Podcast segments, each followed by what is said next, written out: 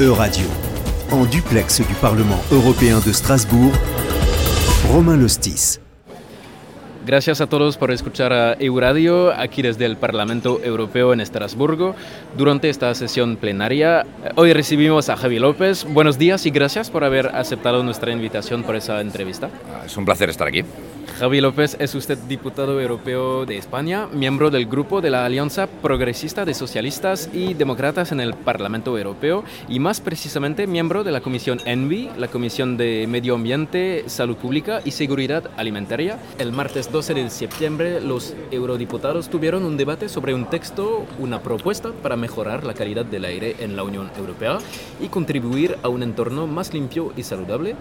Usted es el reporter, el reporter sobre este texto. Vamos a hablar de este debate y del voto de este miércoles, pero antes, para empezar, una cifra dada por la Agencia Europea del Medio Ambiente. Cada año la contaminación atmosférica provoca 300.000 muertes prematuras en Europa, así que es un problema dramático, ¿no? de, cuál contaminación se trata aquí? ¿De, ¿De dónde viene esa contaminación? Sí, aquí de hecho, la Agencia Europea del Medio Ambiente dice que es la mayor amenaza medioambiental a la salud eh, pública, con estas cifras tan enormes. Obviamente la contaminación viene de muchos lugares, desde la industria, la movilidad, el transporte, los coches, algún tipo de industria y algún tipo de eh, coches especialmente, ¿no? Eh, porque tenemos que ser capaces de garantizar la movilidad y nuestra economía y nuestra industria al mismo tiempo que protegemos la salud eh, y garantizamos una buena calidad del aire para nuestros ciudadanos. La Unión Europea ha sido capaz durante las últimas décadas de mejorar la calidad del aire con legislación, con esfuerzos eh, que hemos estado haciendo durante, durante eh, los últimos años, las últimas décadas, eh, pero ahora, después de 15-20 años sin nuevas herramientas, es el momento de ser más exigentes. Así que dice usted que era peor antes. Sí, antes era mucho peor. De hecho, desde los años 80 la Unión Europea, en la Comunidad Económica Europea entonces, ha sido capaz de mejorar la calidad del aire Hoy, al mismo tiempo, dice, según los criterios de la Organización Mundial de la Salud, el 98% de los europeos respiramos aire que nos daña a nuestra salud. así que hemos sido capaces de mejorarla, también queda mucho por hacer y hemos sido capaces durante los últimos años de hacerlo y es el, mejor aval para continuar haciéndolo. Por consecuencias, cuando la Unión Europea ambiciona un objetivo de cero contaminación hacia los años 2050, ¿Para usted eh, un tal objetivo es realmente creíble o no? Sí, por supuesto. De hecho, yo lo que creo es que debería ser antes. Eh, yo creo que deberíamos ser capaces de acelerar eh, nuestra apuesta por no solo una energía limpia y una economía limpia, sino también un aire limpio. Pero ¿cómo actuar de manera eficaz cuando se trata de un problema que no conoce fronteras o cuando se limita a, la Unión Europea? Sí, no se, no, se, no se, conocen fronteras, pero las razones básicamente de la calidad del aire se producen eh, en el lugar donde se encuentra. Eh, otra cuestión es el clima. El clima sí que está mucho más interrelacionado porque los gases de efecto invernadero obviamente tienen una afectación global, pero la, calidad del aire está muy determinada por la actividad que se produce en el territorio donde se encuentra. Eh, y para eso, ¿qué hacer?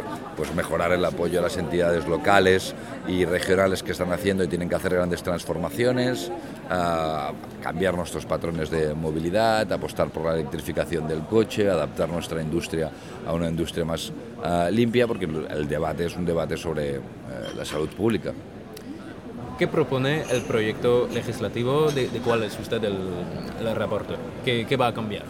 Lo que proponemos es que los criterios, los estándares de calidad del aire estén alineados a los criterios y estándares de la Organización Mundial de la Salud para tener... Ahora no lo es.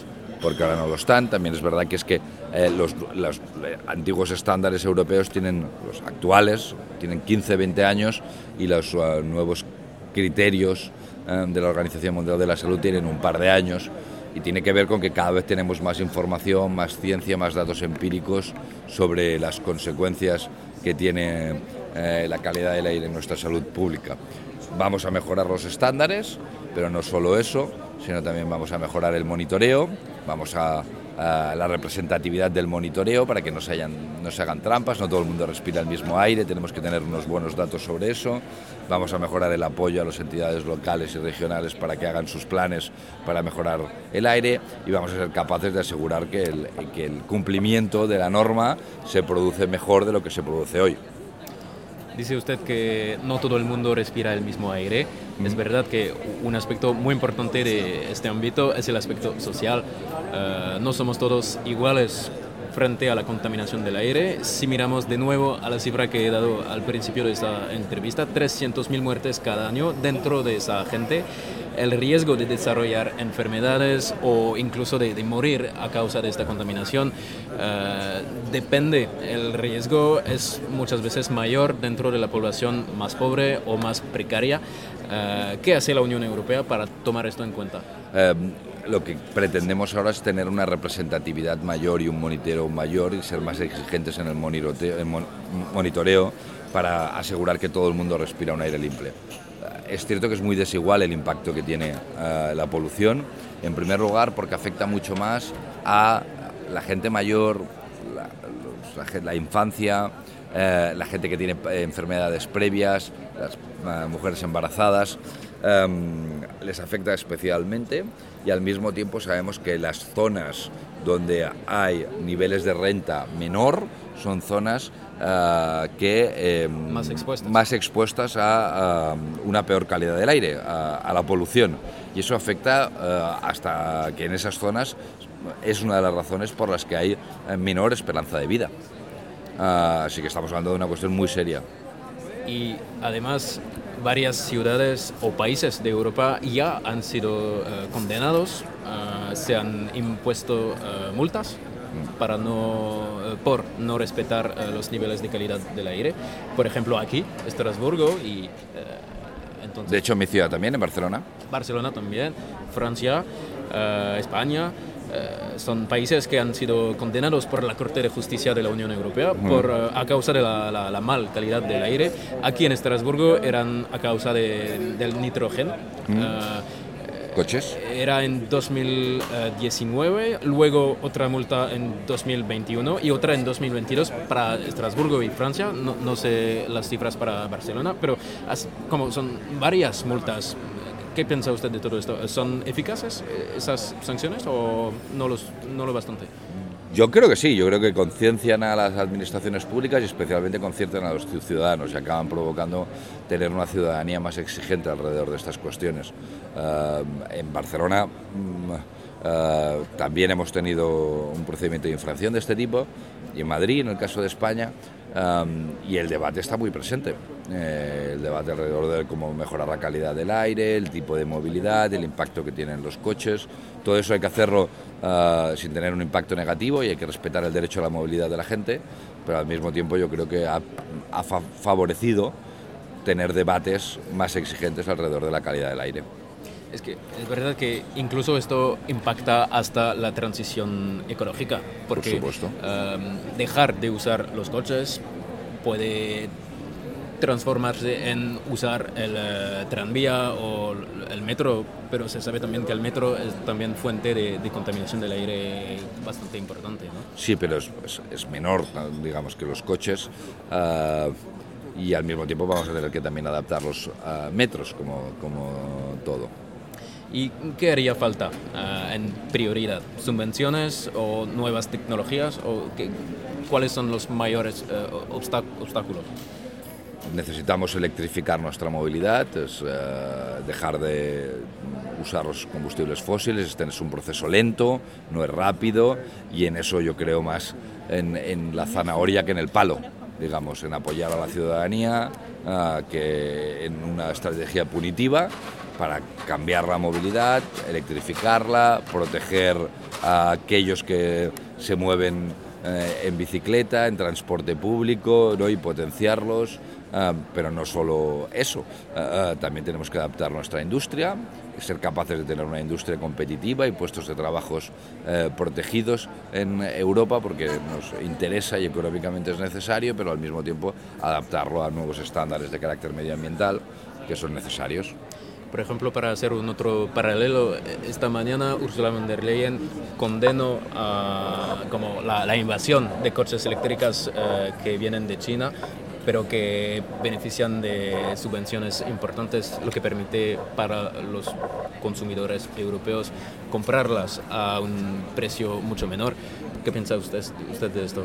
Aquí la, la, competitividad europea es bueno, yo creo que débil, pero para la mayor calidad del aire de los europeos también en, en un corto plazo puede ser Yo creo que es una, una, mezcla de medio ambiente y geopolítica, digamos, esa medida, especialmente ahora la Unión Europea tiene un nuevo consenso que es hacer medidas de carácter geoeconómico, que es utilizar instrumentos económicos como para, para cumplir objetivos geopolíticos. Eso es una nueva tendencia. Eh, históricamente la Unión Europea era paladín de libre mercado, hoy no, hoy tiene otras claves que operan y ese es un uh, buen ejemplo. Eh, a mí me parece razonable que seamos capaces de... Mm, de, asegurar que con nuestros competidores eh, nuestra industria juega con las mismas reglas que la industria extranjera, pero al mismo tiempo creo que hay que ser capaces de garantizar el acceso a los consumidores europeos, no solo de coches eléctricos accesibles, sino em, de asegurar que la transición ecológica no acaba penalizando a los consumidores. Entonces, se trata también de una cuestión sobre la política industrial de la Unión. Sí, y sobre la geopolítica porque lo hacemos con China, no con Estados Unidos. Para acabar con un otro ejemplo de nuevas reglas experimentadas en Europa eh, para mejorar la calidad del aire, son las zonas a bajas emisiones que se experimentan en varias ciudades en toda la Unión Europea. Ya existen, sí, en muchas ciudades y consisten en restricciones perdón, progresivas para llegar a retirar de la circulación a los vehículos eh, caracterizados como los más sucios, los más contaminantes. Eh, pero muchas veces la instalación de estos dispositivos se enfrenta a unas resistencias de la población o de las autoridades locales eh, o su incomprensión. Eh, entonces yo quería pedirle de qué se trata aquí. ¿Se trata de una falta de acompañamiento o, o, que la gente todavía no está lista para esta transición? O... No, yo creo que las zonas de bajas emisiones se han demostrado una medida muy efectiva para mejorar la calidad del aire. Eh, y para empujar en la transición eh, ecológica, una medida efectiva y a mi modo de ver deseable. De hecho, en España, por ejemplo, la nueva ley del clima eh, española introduce la obligatoriedad, ¿no? vamos a tener, va a ser obligatorio tener zonas de bajas emisiones en todas las ciudades de más de 50.000 habitantes. Eso va a ser, eso es hoy la regulación española ya en ley tenemos un tiempo para transponerlo, pero eh, se va a producir en todas las ciudades. Al mismo tiempo, creo que hay mucha gente que no se cambia el coche porque no quiera, sino porque no puede. Eh, lo que necesitan no solo es zonas de bajas emisiones, sino también que las administraciones apoyemos y ayudemos eh, a los consumidores a hacer la transición ecológica y a poder tener acceso a coches limpios y accesibles económicamente. Y al final, para acercarnos un poquito más de nuevo en el texto del cual usted es el rapporteur, eh, ¿qué ha pensado usted del debate de ayer, martes 12 de, septiembre, eh, entre los diputados europeos? Pues un debate muy dividido, porque el Partido Popular, la derecha europea, ha decidido descolgarse del Pacto Verde Europeo. Había estado apoyando en términos generales eh, todos los acuerdos y ahora que se acercan las elecciones ha decidido, utilizando a mi modo de ver, ¿no? ideas falsas, eh, discursos negacionistas y anticiencia en algunos casos, descolgarse por razones electorales, de cálculo electoral, eh, descolgarse del, eh, Pacto Verde Europeo y de medidas como la mejora de la calidad del aire. Así que tendremos hoy una votación muy ajustada. Que, ¿Cuál es su opinión para la votación de, hoy? Que tendremos una votación muy ajustada y, y, espero que sea en favor de la salud de los europeos. ¿Se queda optimística? Veremos, sí, veremos. Bueno, muchas gracias Javier López por haber eh, respondido a nuestras eh, preguntas eh, aquí en Euradio y muchas gracias a todos por su atención. Muchas gracias.